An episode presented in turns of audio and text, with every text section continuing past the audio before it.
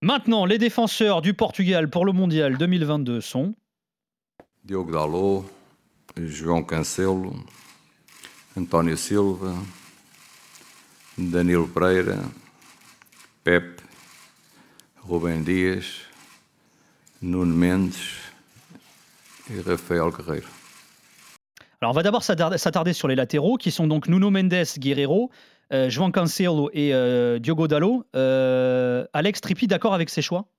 Vous auriez, vous auriez changé quelque chose, vous, dans ces latéraux ou pas, Trippi? Non, non, non. T'aurais pris cela? Ouais, j'aurais pris cela parce que c'est des qualités, des qualités différentes que, que, les joueurs ont. Donc moi, je pense que les latéraux sont, sont bons pour, pour cette sélection. Alex T'aurais fait pareil, je, rejoins Trippi là-dessus. c'est vraiment quatre joueurs de, grande qualité qui jouent dans des grands clubs, donc qui ont l'habitude de ces matchs à pression. Et quand ils sont tous là physiquement, ce qui n'était pas toujours le cas pour, euh, pour ces joueurs, mais quand ils sont tous là physiquement, c'est dur de s'en passer. Même si j'ai bien aimé les dernières euh, prestations de Mario Rui, par exemple, euh, que ce soit à Naples ou en sélection contre, contre la République tchèque récemment, je l'ai trouvé intéressant, mais enfin c'est difficile de, de, prendre une place quand il y a Nuno Mendes et Guerrero devant. Tripi, toi, le spécialiste du poste, aligne qui comme titulaire au poste de latéraux dans cette sélection du Portugal Moi, j'alignerais Cancelo et Nuno Mendes. parce que aujourd'hui, c'est les les latéraux qui font la différence. Et on voit que Nuno Mendes, avec le Paris Saint-Germain, sur certaines séquences et certaines situations, il arrive à faire la différence par sa capacité à exploser très rapidement sur ses premiers appuis. Et Cancelo, qui a un profil assez différent, mais qui peut aussi se rapprocher de Nuno Mendes, c'est que lui aussi, il a la patte. C'est-à-dire que par rapport à ce que Pep Guardiola met en place à Manchester City, le fait de aussi un, latéral qui rentre avec ses centres un peu dans, la, dans, la zone de L-Space, ça permet d'avoir un, autre profil, une autre animation offensive dans, dans cette équipe du Portugal.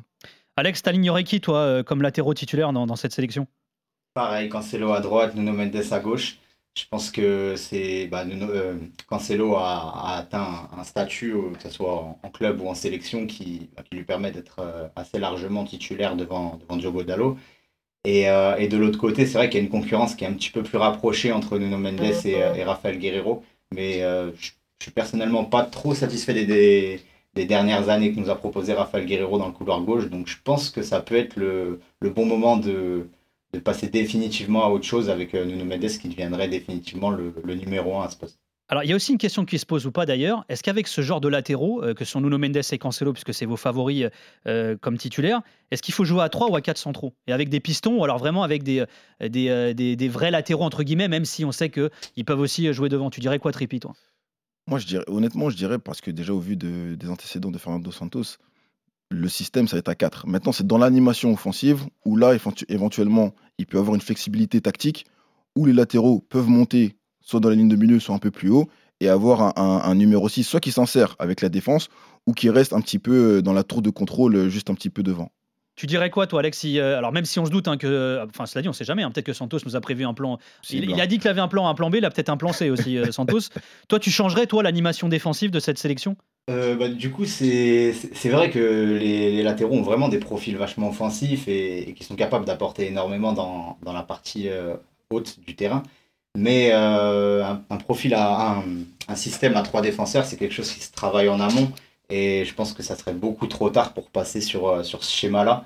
Donc euh, je pense qu'il faut rester sur cette défense à 4.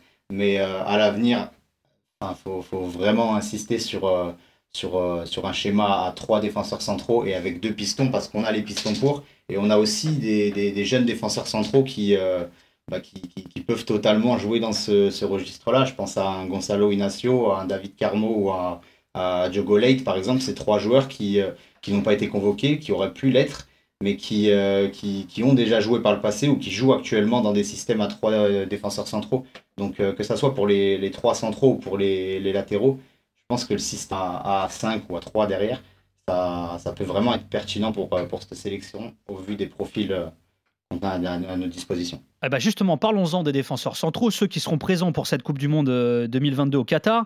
Ruben Diaz, Pep, Antonio Silva, on va y revenir euh, dans quelques instants. Danilo, on va y revenir là aussi. D'abord, est-ce que vous êtes d'accord avec ces choix? Est-ce que vous auriez pris les mêmes ou il y a quelque chose que vous auriez fait différemment, Tripi Non, moi je pense que j'aurais pris les mêmes.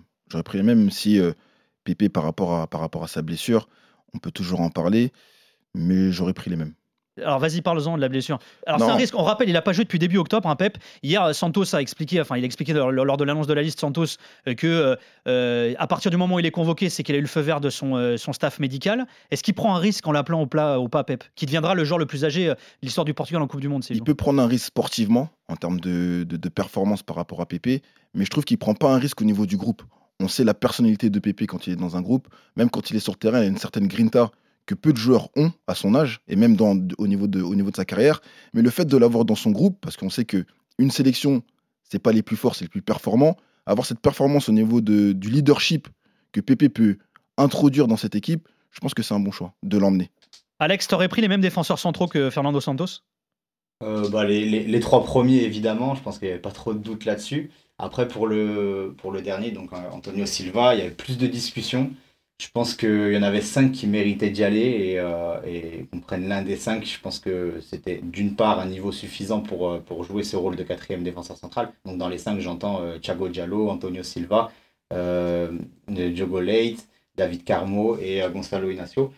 Et, euh, et je pense que tous avaient le, le- le niveau suffisant et l'historique suffisant pour participer à cette Coupe du Monde-là. Maintenant, moi, j'aime particulièrement l'histoire de- d'Antonio Silva qui, euh, qui vient d'un peu nulle part, qui jouait en équipe U23 euh, du Benfica la saison dernière, qui n'est pas beaucoup passé par l'équipe B. Il me semble qu'il a 4 matchs en équipe B qui passe directement en équipe première, qui se retrouve au bout de quelques matchs euh, face à des Mbappé, des Vlaovic, des Messi en Ligue des Champions et euh, qui s'en sort à, tel point de, de pouvoir, au bout de 15 matchs, participer à une Coupe du Monde. Donc cette histoire-là, elle me plaît bien. Après, je pense qu'il ne faut pas non plus se méprendre sur le rôle de ce quatrième défenseur central. Je pense qu'il n'aura pas une, une immense utilité dans, dans le groupe. C'est généralement le joueur de champ qui joue le moins dans, dans ce genre de compétition. Hmm. Mais, euh, mais voilà, que ce soit l'un des cinq, je trouve que, que c'était assez cohérent. et, et juste un mot sur Pep, Alex. Euh, même s'il n'est pas à 100% physiquement, pour toi, il est quand même indispensable à cette sélection Ouais, j'ai beaucoup d'admiration pour, euh, pour Pep, pour le joueur qu'il est, que ce soit en sélection ou, ou en club. Et, mais mais c'est vrai que si t'es pas à 100% pour, pour une compétition qui dure un mois avec des matchs très rapprochés à haute intensité, je me dis que tu peux potentiellement prendre la place d'un joueur qui, euh, qui sera plus euh, sportivement mieux armé pour euh, participer à cette compétition. Après, c'est vrai que la place dans le vestiaire que Pep il l'a, il y a, il y a très peu de joueurs qui l'ont en, en sélection. Et il a une importance dans le vestiaire sur le plan humain. Je pense que Trippi peut en parler mieux que moi, mais, euh, mais qui, est, qui, est, qui est non négligeable, ce qui fait de lui un, un indéboulonnable du groupe. Donc euh, Hmm. je suis assez mitigé sur cette question. D'un côté, sur le sportif, je me dis qu'il y a peut-être quelque chose d'autre à faire, mais sur le plan humain et sur le plan euh, leadership, je me dis qu'il est trop important. Quoi. Et Pep, qui est le joueur le plus âgé de l'histoire de la sélection portugaise, la relève est peut-être déjà là. Il vient de célébrer ses 19 ans, il est déjà titulaire au Benfica. On en parlait il y a quelques instants. Fernando Santos a convoqué le jeune Antonio Silva. Une première pour lui, mais Antonio Silva est-il déjà taillé pour Léa? Question posée par Sport TV à son entraîneur au Benfica, Roger Schmidt. C'était juste après sa récente victoire face à Estoril, au cours de laquelle le jeune Antonio a inscrit un doublé. Yeah, I think he's a very, very good player, and uh, the the very special with him is that he has is has a great attitude. Huh? So he's he's very humble. He's always focused, um, and um, yeah, I'm very happy. We are very happy with him. Um, and the other question, uh, that is the question the uh, the national team coach has to has to answer. Eh ben, il y a répondu à cette question, hein, Fernando Santos, puisqu'il a convoqué le jeune Antonio Silva qui vient de célébrer, célébrer ses, ses 19 ans. Euh, je sais que tu es très emballé par ce joueur, euh, Trippi. Très emballé de, par son histoire. Le fait aussi que, Roger Smith vient d'ar- vient d'arriver au club, il l'a propulsé directement dans, l'équipe A. Les performances qu'il qui, qu'il effectue avec, Benfica euh, sont très intéressantes. Il a une très bonne technique défensive, il anticipe très bien, il couvre aussi très bien euh, euh, ses latéraux. Au niveau des, passes aussi, ça reste et c'est intéressant. Et c'est vrai qu'il a, il y a aussi une hype, faut dire aussi la vérité, au niveau de Benfica qui, qui, qui débute, un- qui font un très bon début de, de championnat et même de, de Ligue des Champions. Et le fait aussi de le mettre un petit peu euh, dans cette liste, ça apporte aussi un peu de baume au cœur, on va dire, au Portugal. Est-ce qu'il aura un vrai rôle à jouer finalement? Moi, je pense qu'il peut avoir un vrai, un vrai, rôle, un vrai rôle à jouer, malgré que, Alex, il a dit, euh, euh, les, les- les potentiels euh, joueurs qui ont pu être dans cette liste. Mais je pense qu'Antonio Silva, de par sa personnalité, et Roger Smith l'a bien- l'a l'a très bien dit, hein, l'attitude et d'être toujours concentré, peut lui permettre d'évoluer dans cette compétition. Euh, c'est vrai qu'il y, a une vraie hype hein, autour de lui, Alex, hein, autour d'Antonio Silva au Portugal. Alors, mais, de la part des supporters du Benfica, mais même médiatiquement, hein, il y avait quasiment une campagne euh, médiatique pour qu'il soit sélectionné pour ce mondial, euh, ce jeune Antonio Silva. C'est vrai que c'était assez impressionnant de voir un peu la presse portugaise pousser un petit peu la convocation.